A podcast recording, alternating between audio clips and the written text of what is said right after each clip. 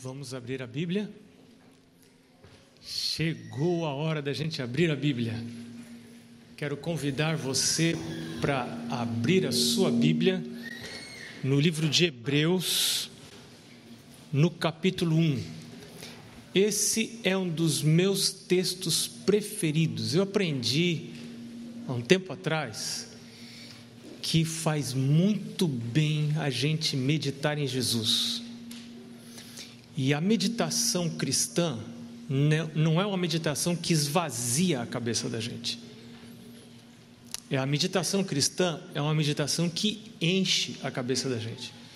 Então, se você quer meditar, você pega um texto da palavra de Deus e começa a trazer esse texto para dentro da. É, mem, tenta memorizar e tenta se colocar no cenário do texto. E, e é bom você estudar textos sobre Jesus e aproveitar para adorar Jesus enquanto você está é, tentando memorizar textos que falam sobre Jesus. Esse é um texto fantástico. Hebreus capítulo 1, verso 1 a 4. A gente vai ler, depois nós vamos comentar é, pedacinho por pedacinho, tá? É, Hebreus capítulo 1, verso 1 diz assim: havendo Deus outrora falado muitas vezes e de muitas maneiras aos pais pelos profetas, nestes últimos dias nos falou pelo Filho, pronto, está falando de Jesus, a quem constituiu herdeiro de todas as coisas, pelo qual também fez o universo. Ele Agora vai falar quem é Jesus, que é o resplendor da glória e a expressão exata do seu ser, do Pai. O que, que ele faz? Sustentando todas as coisas pela palavra do seu poder. Depois de ter feito purificação dos pecados, assentou-se à direita da majestade nas alturas, tendo se tornado tão superior aos anjos, quanto herdou mais excelente nome do que eles. Bom, a gente pode começar pelo verso 3. O verso 3 fala um negócio muito importante acerca de Jesus. O, em vez de, deixa eu começar no verso 1. O verso 1, Deus diz assim: Havendo Deus outrora, no passado, falado muitas vezes aos pais, pelos profetas e de muitas maneiras, esse texto está me dizendo que Deus gosta de falar. Deus gosta de se comunicar. Deus tem prazer de se comunicar. E eu acredito que foi Paulo que escreveu o livro de Hebreus. Não está escrito aqui que foi Paulo, mas várias pessoas creem que foi Paulo que escreveu o livro de Hebreus. Vamos fazer de conta que foi? É, o que, que ele está querendo, o autor está querendo dizer aqui? Tá? Ele não está querendo dizer que agora os profetas não valem mais. Ele está querendo mostrar a superioridade de Cristo em relação aos profetas. A revelação de Cristo é superior à revelação dos profetas. Mas isso não significa que nós devamos desprezar a revelação que Deus nos envia através dos profetas. Porque Deus, muitas vezes, de muitas maneiras, tem procurado falar com a gente. E a maneira que Deus tem para falar comigo e com você é através dos profetas. E eu quero dizer um negócio para você: se você despreza a voz profética, se você não dá atenção para a voz profética, que outra maneira Deus tem para se comunicar com você? Que outra maneira Deus tem? Porque se Deus aparecesse para você, você não suportaria. Eu, sei se eu já contei para vocês, mas eu me lembro uma vez que a Mari viajou, a gente era recém-casado, e eu fiquei, depois aconteceu um problema, a filha ficou doente, ela teve que ficar um mês na casa do pai dela. Para mim aquilo foi um terror, porque eu tinha que ficar sozinho. Eu sentia muita falta dela, sentia solidão, e eu comecei a orar. Falei, meu Deus, me ajuda. E um dia eu estava assim, me sentindo tão perto de Deus, eu gostava de orar com a luz apagada. Apagava a luz, parece que Deus estava mais próximo com a luz apagada. Mania, né? Mania. Aí eu estava sentindo assim tão próximo de Deus que eu falei assim: Senhor, o Senhor já apareceu para tantas pessoas no passado. Lá no Jardim do Éden, o Senhor vinha conversar face a face. Muitos, muitas pessoas comuns do passado, o Senhor apareceu. Por que, que o Senhor não aparece aqui para gente conversar? Olha a audácia do bofe, né? É, é, eu falei assim. A hora que eu falei assim, estava sozinho na casa. Eu escutei do outro lado da casa um estalo na, na madeira do, do, armário da cozinha. Tec! Um estalo assim que eu nunca tinha ouvido. Minha gente. Aquilo me levantou o cabelo assim, deu um arrepio do, da do, do, cabelo até a ponta. Eu levantei rápido, acendi a luz, saí de casa. Falei, Senhor, não, não, não, não aparece não, por favor. Parece não. E, e você vê histórias de profetas, quando Deus apareceu para Daniel, o cara caiu, ele não, não, restou força, não podia nem respirar. Então, não é, não é um negócio de você tomar leve, assim Deus aparecer. Então, Deus, por misericórdia, Ele não aparece para a gente por misericórdia, porque a gente não suportaria. Então, o que, que Deus faz? Deus manda revelação para a gente, a Sua palavra. A gente crê que Ele é, falou por, por, por mensageiros, por profetas. Eu creio que Deus se revela também pelos escritos do Espírito e Profecia. Primeiro a Bíblia, mas depois os escritos do Espírito de Profecia, que são muito preciosos para a gente, se a gente despreza essas coisas, que outra maneira Deus tem para ajudar a gente? Para ajudar a gente, para ajudar a família da gente. E a palavra de Deus aqui está dizendo que Ele muitas vezes tem tentado falar com a gente. Quantas vezes Deus tem tentado falar com você e tem tentado falar comigo? Então ele diz que nesses últimos dias, verso 2, ele nos falou pelo Filho Jesus, a quem ele constituiu herdeiro de todas as coisas. Jesus diz: Todo poder me foi dado no céu e na terra. Deus constituiu a Jesus herdeiro de todas as coisas. Você já pode imaginar um negócio desse? Todas as coisas pertencem a Jesus. Todos os países. Todas, absolutamente todas as coisas. Sua casa sua família. A gente fala assim: meu marido, minha esposa, seu coisa nenhuma. Meus filhos pertencem a Deus. A gente não tem nada.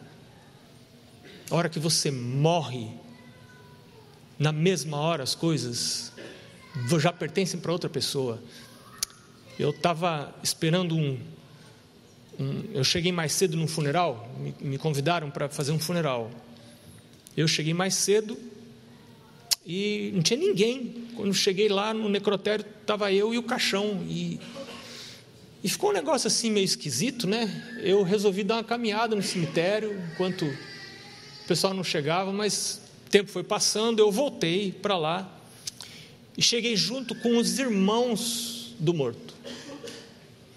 E aí um irmão falou assim para você pôs o sapato nele? Não, eu não pus o sapato. Mas por que você não pôs? O sapato era dele. Que dele? Coisa nenhuma. Não tem mais nada dele. Era dele sim, você tinha que ter posto o sapato nele. Que nada, vamos dar o sapato para o pobre, pobre. E eu fiquei olhando aquilo, e os dois começaram a brigar, os dois. E o defunto deitado, sabia nada. Brigando por causa do sapato do defunto. Você imagina um negócio desse? Aí eu fiquei pensando, o cara às vezes foi lá na loja, escolheu, quero esse, quero esse, experimentou, esse, é meu, vou levar para casa. Puf, morreu. De quem que é o sapato? Estavam os dois lá brigando, o sapato já não era mais dele, já não tinha mais nada. Você morreu, não tem mais nada seu. Tudo pertence ao Senhor Deus, Ele empresta para você enquanto você está vivo, enquanto você está viva. A gente tem que viver com essa noção. Eu não tenho nada, minha casa não é minha, meu carro não é meu, minha esposa não é minha, meus filhos não são meus, são de Deus. Deus me empresta, Deus me emprestou um terno para eu vir na igreja hoje, uma gravatinha, né? um óculos, um sapato, sei lá o que vai acontecer com esse sapato daqui uns dias. Né? Tem tudo emprestado. Então eu tenho essa noção de que eu vivo em tempo emprestado, vivo em casa emprestado, vivo em carro emprestado. Ou eu tenho essa falsa noção de propriedade que as coisas são minhas. Essa falsa noção de propriedade produz ansiedade, sabia disso? Que quando você pensa que é seu, você fica com medo de perder. Você fica com medo de perder, e aí produz ansiedade. Mas se não é seu, se não é seu, sabe aquela história do cara, né, que teve a, a, a casa dele destruída por um, bando de gafanhotos, e todo mundo sabia que ele era cristão, que ele honrava a Deus com um dízimo, e aí os vizinhos para cutucar vieram falar para ele assim: escuta, e aí? E aí, como é que é? E aquele negócio de Deus proprietário, todas as coisas, e você não perdeu tudo também? Ele falou assim: olha, se Deus quis pegar do que é dele para dar de comer para os bichos dele, o que, que eu tenho que ver com isso? O que, que eu tenho que ver com isso? Tudo pertence a Deus, tudo é de Deus. Jó falou: Eu nu cheguei nesse mundo, nu vou sair desse mundo. Bendito seja o nome do Senhor. Então, quando você tem noções equivocadas de propriedade, você sofre. Bati o carro, qual é o problema? Não era seu. Não era seu. Me roubaram. Roubaram de você coisa nenhuma. Levaram nada seu. Você sofre por noções equivocadas de propriedade. A palavra de Deus diz que ele é o herdeiro de todas as coisas, pelo qual também, final do verso 2, ele fez o universo. Ex nihilo, quer dizer, criação do nada. Lá em Hebreus 11 fala que ele falou e as coisas apareceram. Você está passando por um problema? Ontem à noite conversei um bom tempo com um marido que está sofrendo porque a família está se arrebentando. E eu passei um bom tempo conversando com ele. Você está sofrendo, você está passando por uma crise na sua vida, você luta, luta, luta e não consegue vencer, não consegue ultrapassar as ondas. Escuta, a, a noção de Deus, de Jesus como Criador, pressupõe milagre. Se você não crê em milagre lá no começo, você não vai crer em milagre nos finais. Se você não crê que a vida começou com um milagre, você não crê que tudo vai terminar com um milagre que é a volta de Jesus. Deus falou e tudo se fez. A palavra de Deus tem um poder que a gente não calcula. Ellen White diz que quando o anjo veio ressuscitar Jesus, quando Deus veio ressuscitar Jesus, ele teve que citar o nome dele, porque se falasse para sair, sai. Saía tudo, tudo que é morto saía porque a palavra de Deus é muito poderosa. Quando Deus fala, coisas acontecem, porque a Sua palavra tem poder, tem poder criador. Deus fala muitas coisas aqui na Sua palavra. Eu vou te dar um exemplo de algumas coisas que a Sua palavra fala. A palavra de Deus diz lá no livro de Provérbios, se não me engano, no capítulo 17, diz assim: que ao justo Deus fará com que até o homem que teme ao Senhor, o Senhor fará com que até os seus inimigos tenham paz com ele. Você acredita nisso? Você está vivendo uma situação de conflito em casa? Você tem certeza que o erro está só do lado da outra pessoa? Você tem certeza que o erro está só do lado da outra pessoa? Ou quem sabe você está justificando o seu erro pelo erro da outra pessoa. A outra pessoa errou, eu também me sinto no direito de errar. Erro é erro sempre. A palavra de Deus diz que é, Ele fez o universo, Ele pode criar coisas que não existem hoje na sua vida. Ele pode começar essa criação agora. Tem um verso em Provérbios que eu gosto muito que Salomão diz assim: reconhece-o em todos os teus caminhos, e ele endireitará as tuas veredas. Você entortou as suas veredas? Hum, alguns anos atrás, vários anos atrás, nós estávamos sofrendo muito no nosso casamento, Maria e eu. E eu, olhando a nossa história, eu percebia que grande parte do sofrimento era por minha culpa. E agora o que você faz?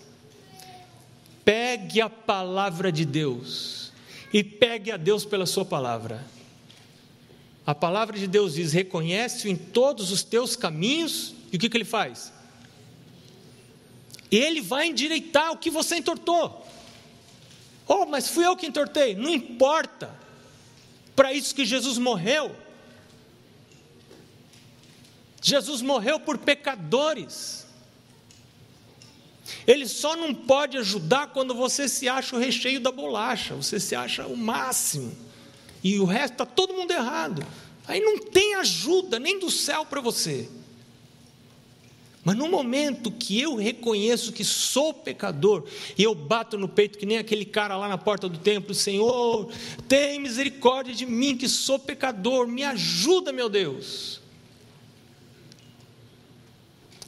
Você pode esperar a ação de Deus. Tenha paciência, mas espere pela ação de Deus. Deus vai se mexer. Deus vai agir. Deus vai se mover para o seu lado. Buscar-me-eis e me achareis, quando me buscardes de todo o seu coração. Verso 3 diz: Ele que é o resplendor da glória e a expressão exata do seu ser, ser de Deus, da glória de Deus, ele é o resplendor da glória de Deus, a expressão exata de Deus, Jesus, o Filho. O que, que ele faz? Diz o verso 3. O que, que você encontra no verso 2? Qual é a ação de Jesus que você encontra no verso 3? O que, que ele faz? Exatamente esse maravilhoso. Ele sustenta todas as coisas pela palavra do seu poder. A vida é sustentada pela palavra de Deus. É, não é fácil da gente entender isso. Eu entendi isso numa hora muito difícil. Quando nossa casa estava muito estremecida. E eu procurando, e a Mari procurando, nós dois procurando, cada um tem o seu lado da história, procurando ajuda. E esse verso, nesse verso, Deus me falou coisas muito preciosas. Deus me disse: Você não tem o poder de sustentar a sua casa. Você não tem o poder de manter seu casamento. Você não tem poder para sustentar sua família. Não estou falando de grana. Estou falando de sustento emocional, relacional. Você não tem poder para fazer isso. Esse sustento vem do Filho de Deus, Jesus. E Paulo está aqui falando, o livro de Hebreus está falando no verso 3, que ele sustenta através da palavra.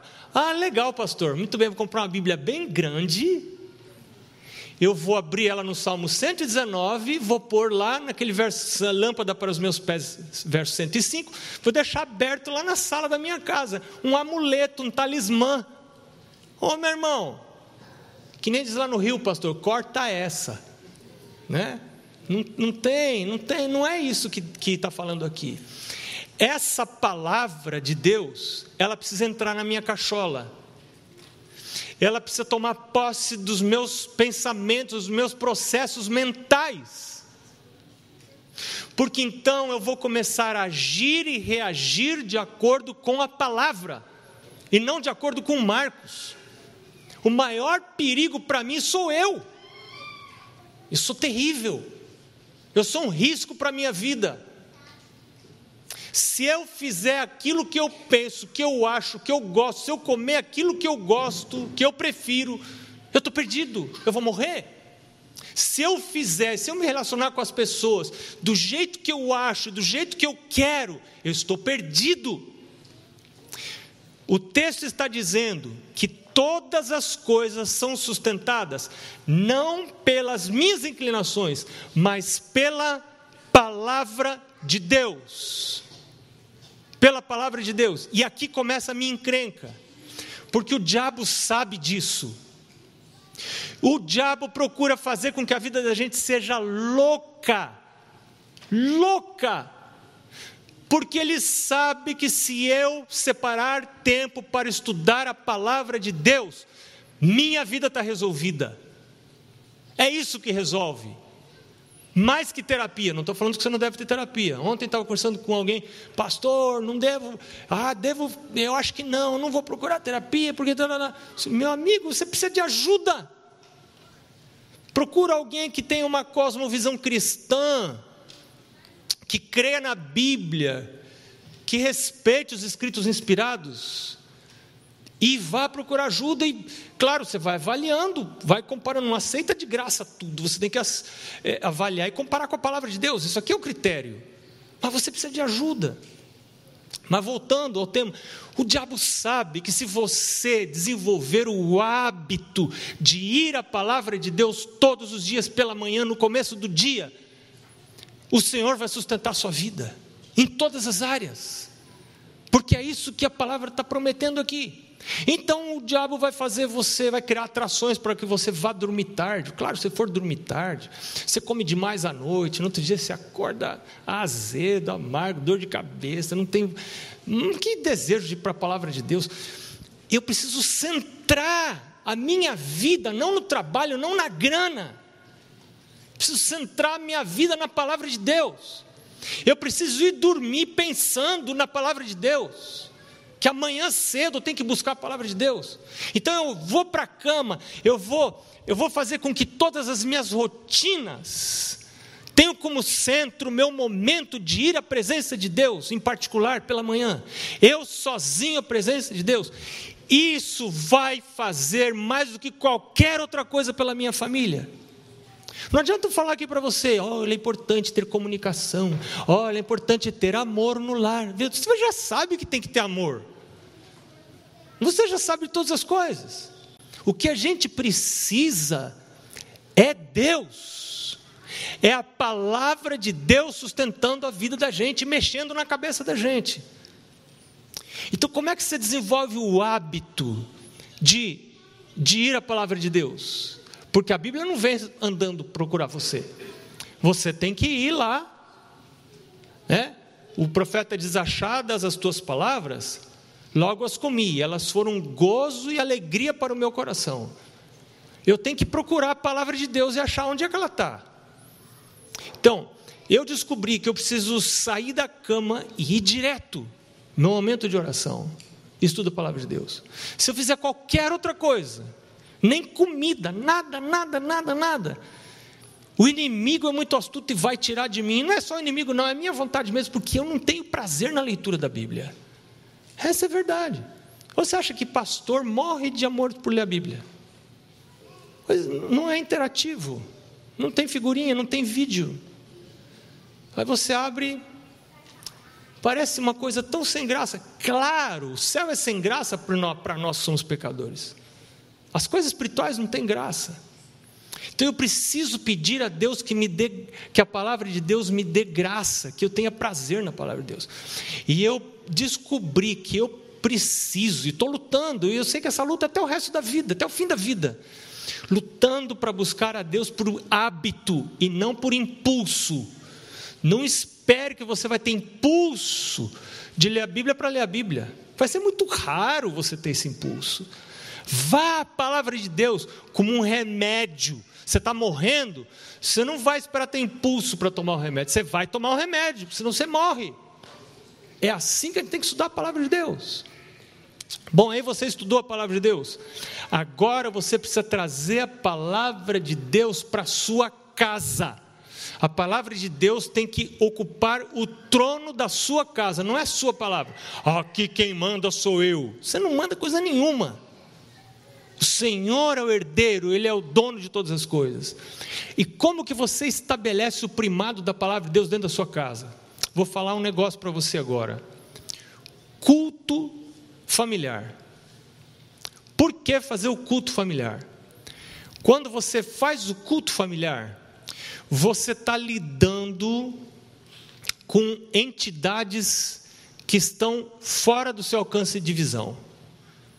São seres invisíveis. Quando você faz o culto familiar, você está convidando os anjos de Deus para dentro da sua casa.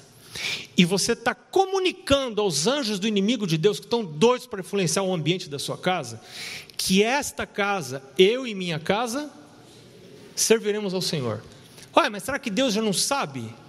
Deus sabe, mas Deus não faz como o diabo. O, o diabo você não precisa convidar. Só você não fazer nada que ele já se intromete na sua vida. Deus não, Deus respeita a sua liberdade.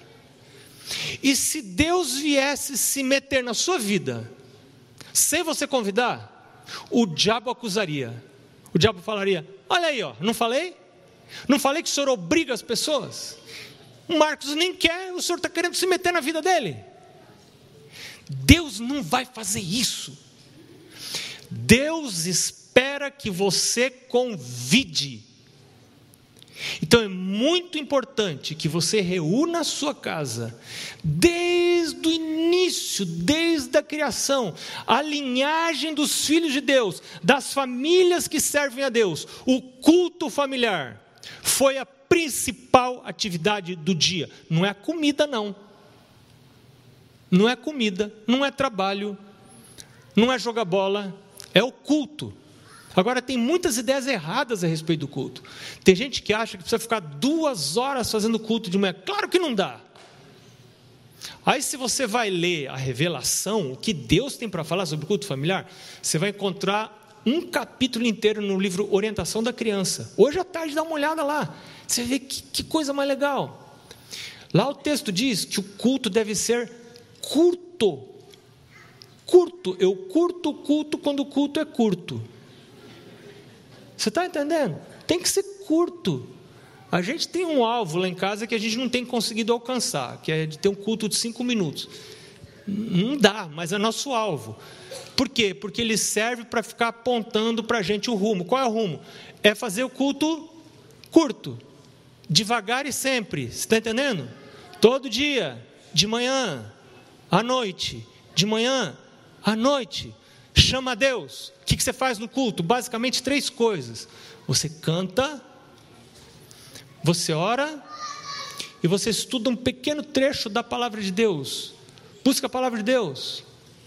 Nós estamos lendo uma meditação, nós compramos do Living Well, uma meditação de Ellen White com um texto da palavra de Deus e um comentário sobre o Espírito Santo. Está nos fazendo tanto bem, tão bom para nós.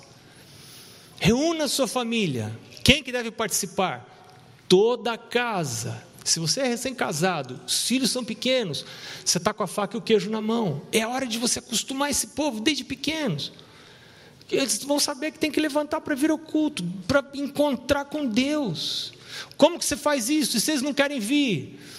Você vai orar, você não pode deixar os filhos na cama, mas ao mesmo tempo você não pode trazer arrastado pelo cabelo.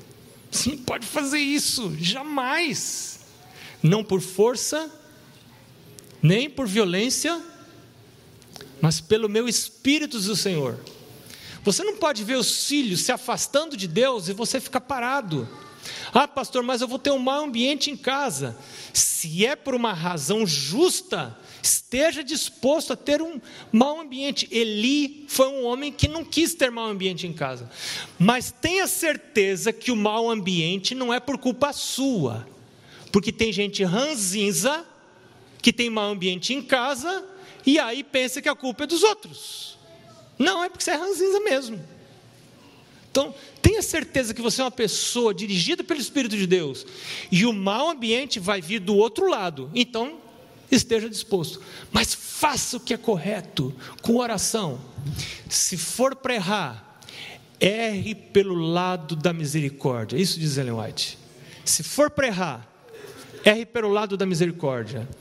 É melhor perder uma batalha do que perder a guerra.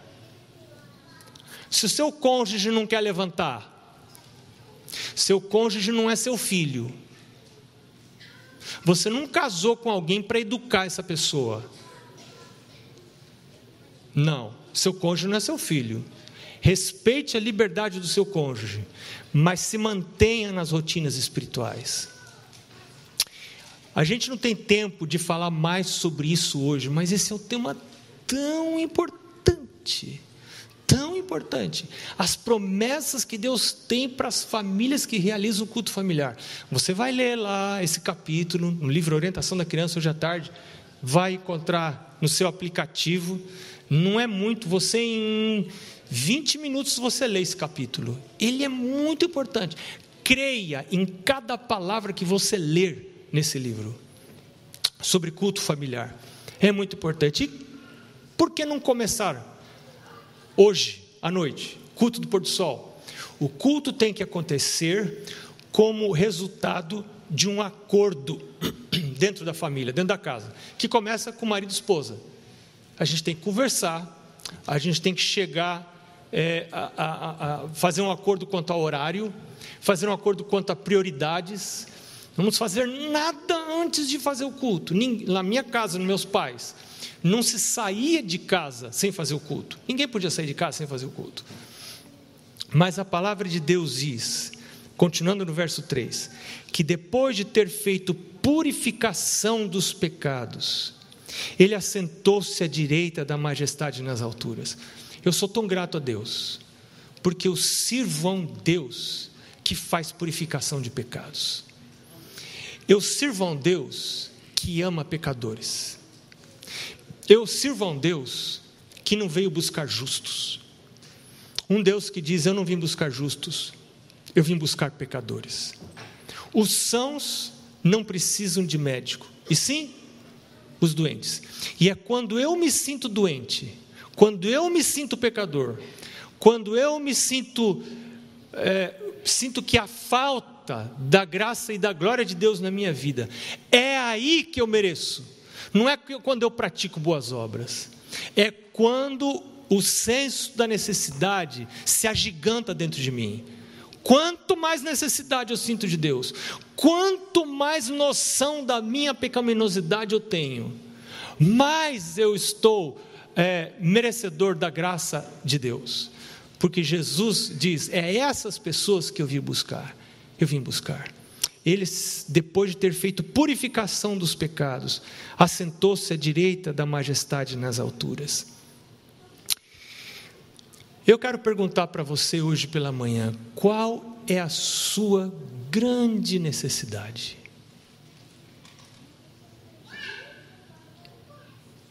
Você não gostaria de hoje pela manhã apresentar a sua grande necessidade diante do Senhor?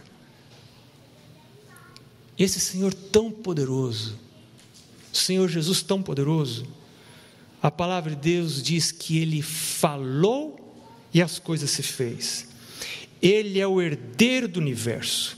Ele criou o universo e ele sustenta todas as coisas pela palavra do seu poder.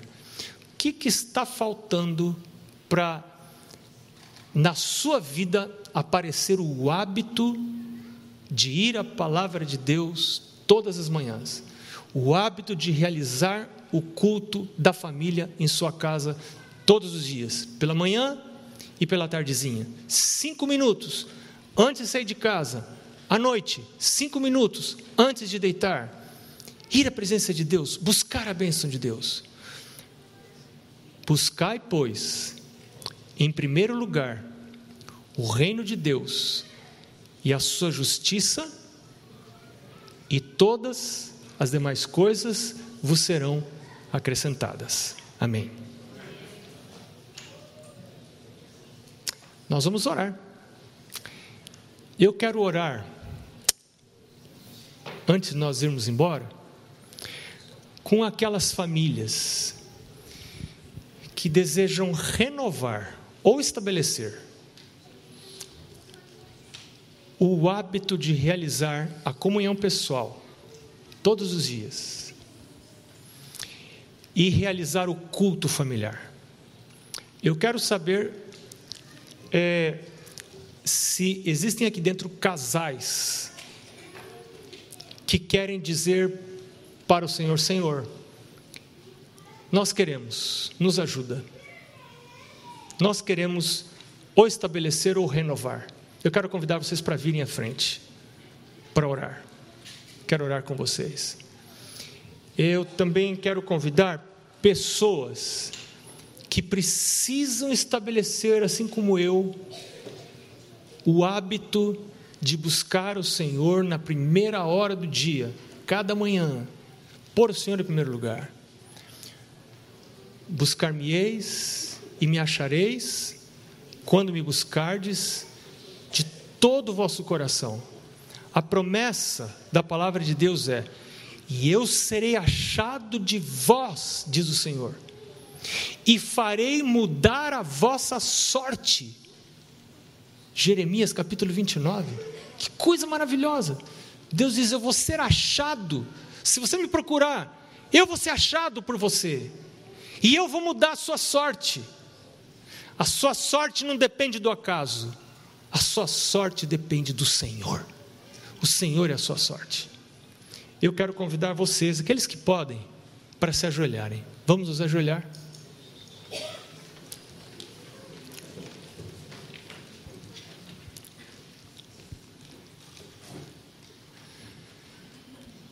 Senhor nosso Deus, passamos um tempo na tua casa. Mas não vamos ficar satisfeitos enquanto o Senhor não habitar na nossa casa. Amém. Que não é nossa, tudo pertence ao Senhor. Mas nós queremos a influência dos teus anjos, a presença do Espírito Santo dentro da nossa casa. Não queremos que a nossa casa seja um parque de diversões, nem um restaurante, nem um hotel, nem um dormitório. Nós queremos que ela seja uma igreja para nossa família.